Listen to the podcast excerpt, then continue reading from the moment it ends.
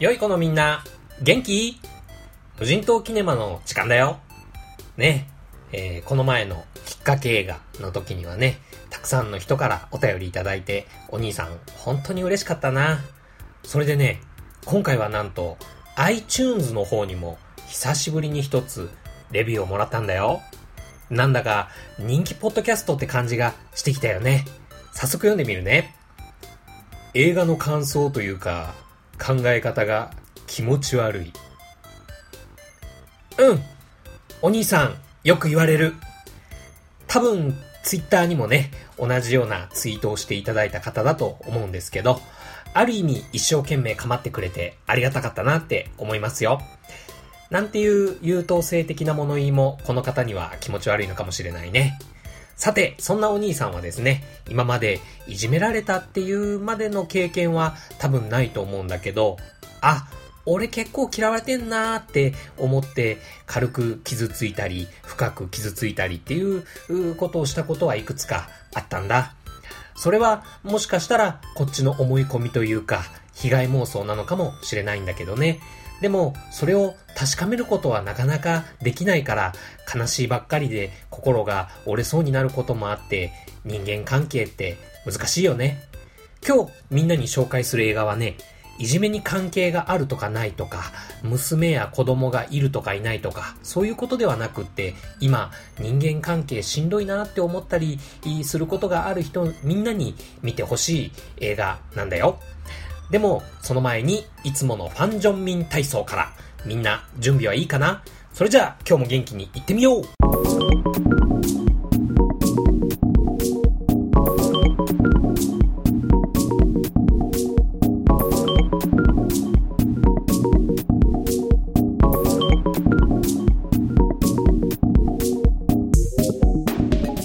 無人島キネマセンス6クルーズ62でご紹介するのは私たち。2017年公開、ユン・ガン監督94分の韓国映画ですね。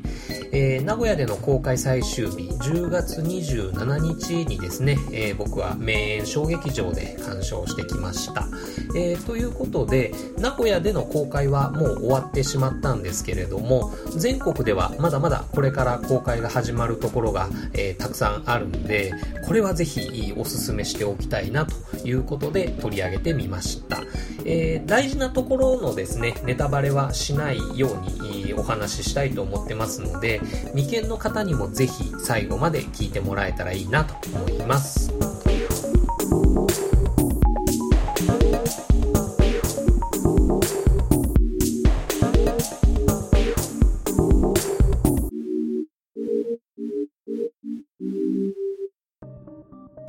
というわけで、この私たちという映画ですね。あの、オープニングからですね、ぎゅっと心をつかまれるっていうか、または心をかき乱されるっていうか、まあ、そんなあオープニングが印象的な映画でした。はい。えー、どんな場面か。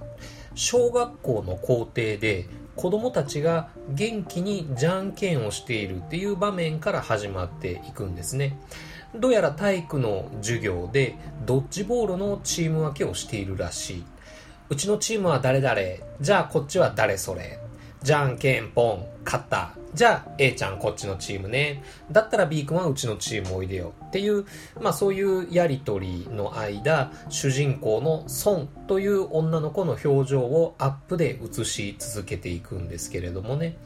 まあ、取り立てて可愛らしいというほどでもないかといってブサイクでもない。まあ、普通な感じの女の子なんですが、これがなぜか最後までどちらのチームのメンバーにも選ばれない。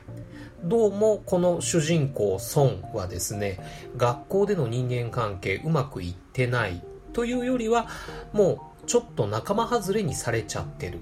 っていうオープニングなんですね。こういうシチュエーションっていうんですかね。まあ、個人的にはいろいろ思い出しちゃうことありますよね。例えば、遠足の半分けとか、ああとは席替えの時なんかもそういうことはあったような気がしますね。えー、学級委員とかの選挙とかね。えー、あと、男の子にとっては例えばバレンタインデーとかもこういう気持ちというかそういう場面っていうのを出くわしたりすることあると思うんですけれどもなんて言ったらいいんでしょうあのまあ言うなら自分という人間が商品として出品された時にそれが誰にも買ってもらえないなんなら持て余されてるっていうことがそのみんなの前で明らかにされてしまう時の屈辱感っていうんでしょうかね。そういうものを突きつけられるような感じで物語が立ち上がっていきます。でこういう時よく子供って残酷だよねって言われることを聞いたりすることがあると思うんですが、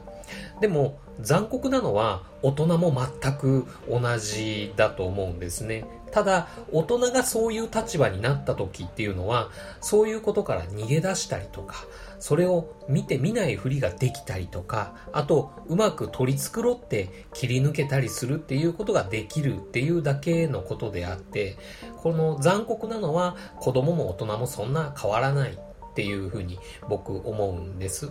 なので、大人である私たちだからこそ、この映画を見る意味っていうのはあると思いますし、でも、この映画は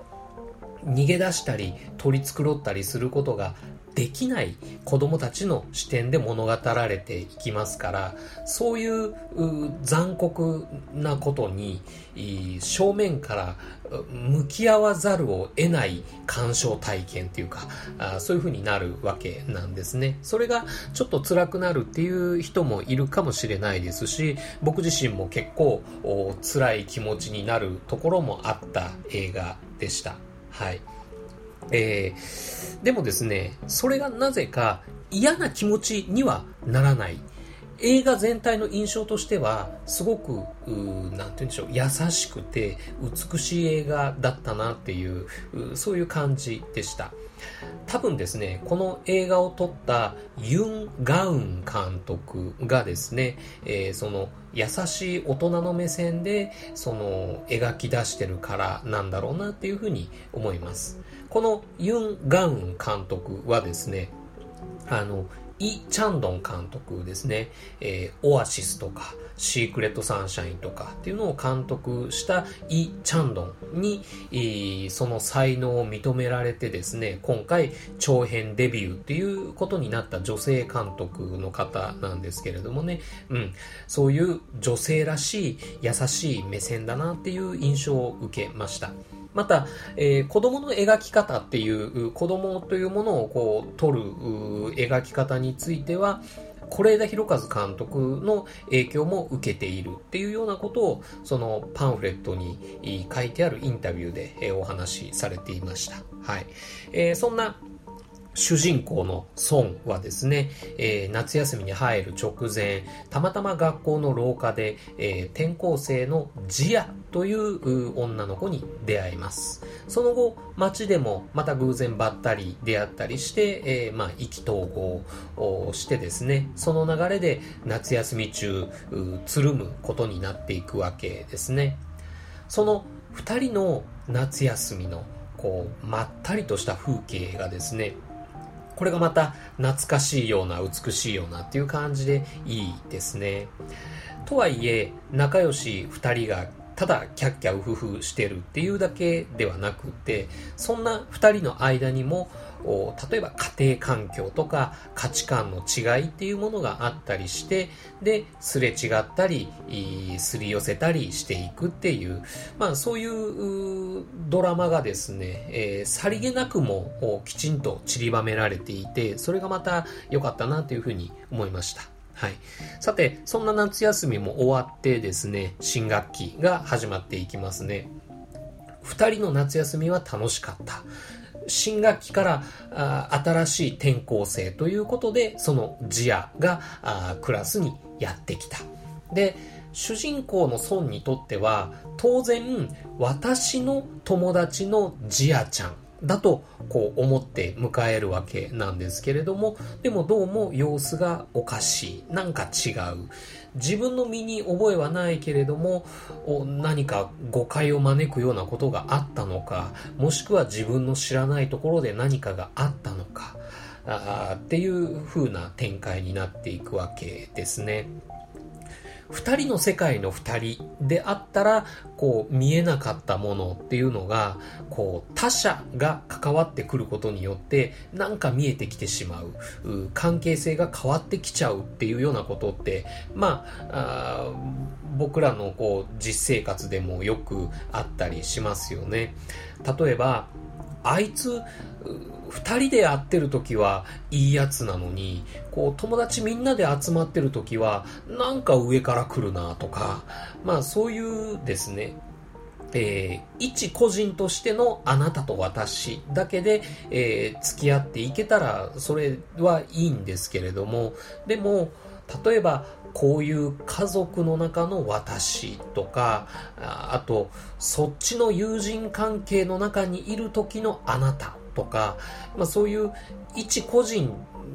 のその背中にですね、やっぱりどうしても背負ってしまうものがあって、で、そういう背負ってしまうものによって、えー、力関係とか、あと意図しなかった距離感とか、そういうものがこう生まれてしまって、えー、こう二人だけの時とはまた違う関係性とかがあなってできてしまったっていうようなことありませんでしたかね。僕結構そういうのもあったりするんですけれども、まあそんなわけで、えー、主人公のソンと、あとジアっていう子も、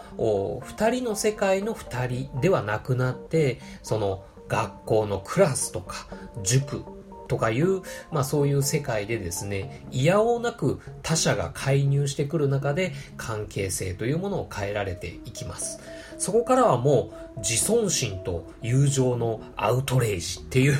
感じで物語は展開していくんですが、その関係性の変化にですね、ちゃんと根拠がああったっていうところが、あの、劇映画としてとっても見やすかったですし、なんなら面白いとも思いました。あ、この子はあの時こういうことを言ったりやったりしたから今こういう立場になったんだっていう、まあそんな感じのこう飲み込みやすさがですね、えー、ちゃんとありました。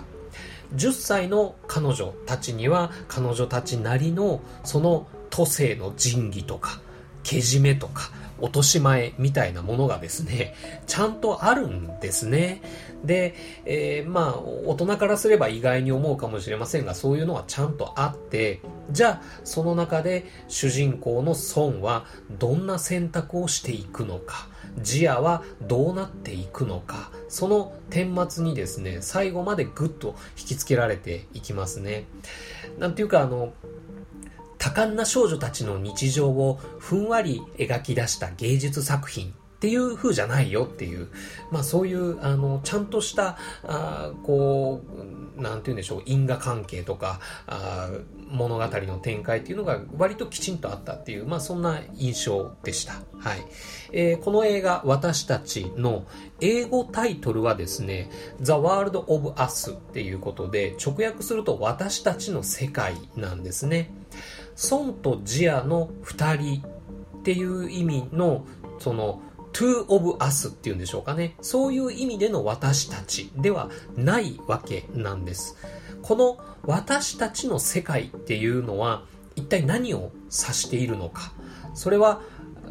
学校なのか、クラスなのか、またはそのクラスの中のいわゆる仲良しグループっていうのが私たちの世界っていうことなのか。まあ、いずれにしてもそれは残酷な世界なんだろうなっていうふうには思うんです。そんな世界の中で最後、孫という一人の私とジアという一人の私はですね、それぞれどんな選択をしていくのかっていうところが見どころになっていきます。特に主人公の孫はですね、その選択をするきっかけを与えたのは一体誰のどんな言動だったのか。この映画がハッピーエンドになるのかビターエンドなのかそういう結論よりも大事な何かっていうのがこの私たちのラストシーンに映っています。ぜひ、えー、ご自身の目で見届けてみてほしい映画です。はい。ちなみにこの映画、もう見たよという方でですね、その結論、そのハッピーエンドなのかビターエンドなのかっていうところがちょっといまいちぼんやりしてて気になるよっていうような方はですね、この私たちという映画の韓国公開版のポスターアート、これを、まあ、あの、Google とかで検索、画像検索とかしてみて、えー、確認してみてもらえるといいかなと思います。どういうポスターアートかというと、えー、イラスト調になってて、その赤いホウセンカっていう花が、こう、サイドに、こう、あしらわれてる、こう、目立つポスターアートなんですけれども、これですね、ユン・ガウン監督曰く、これは映画の中のある場面と意図して逆になってる要素があるとのことなんですね。映画の中にある場面とは違うイラストになってる。それはなぜかというと、映画のそのラストのその先、その未来、その後を表現したものっていうことなんだそうですよ。あの僕、それ、えー、まあ、パンフレットに書いてあったんですけれどもね、それ読んで、その、映画の中にあった場面を思い出して、で、その、ポスターイラストに書いてあるものを見て、ああ、なるほどなっていうふうに思ってまたさらにいいなというふうに思いました。はい。あと、ついでにですね、えー、またこの映画を見たよという方はですね、公式ホームページに、まあ、パンフレットにも書いてあるんですが、ユン・ガウン監督よりっていう、そのメッセージが記されているんですけれども、これも合わせて読んでいただけるとより印象が深まるのかなと思います。あの、短い文章ですけれどもね、でも、最後の3行は、あの、僕ずっと心に刻んでおきたいなというふうに思った言葉でした。はい。えー、そんなわけで、決して子供向けだけではない。子供を持つ親に向けただけではない。また、友人関係だけじゃなくて、家族関係、職場関係、恋愛関係、全ての人間関係において、傷つけたり、傷つけられたりしたことがある人、すべてに見てもらいたいと僕は思った一本です。私たちおすすめです。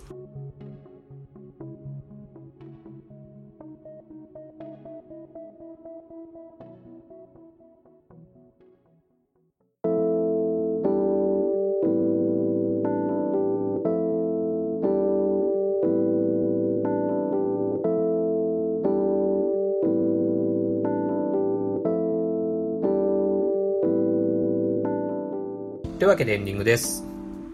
意外とですね、あの、新作映画を、あの、1エピソードまるっとお話しするのは、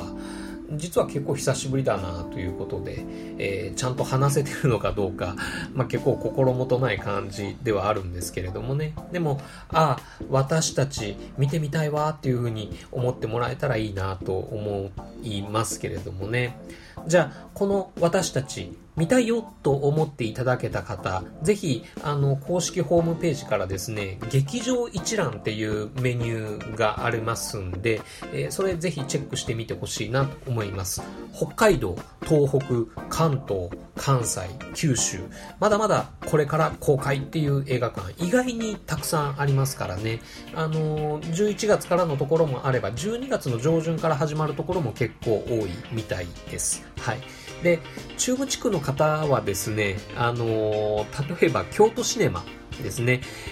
が、えー、一応順次公開っていう形になってますんで、この京都シネマでの日程が出ましたらですね、まあ、プラッとお出かけがてらあ見に行ってみるのもいいかもしれないなと思います。はい。えー、あと話は変わって、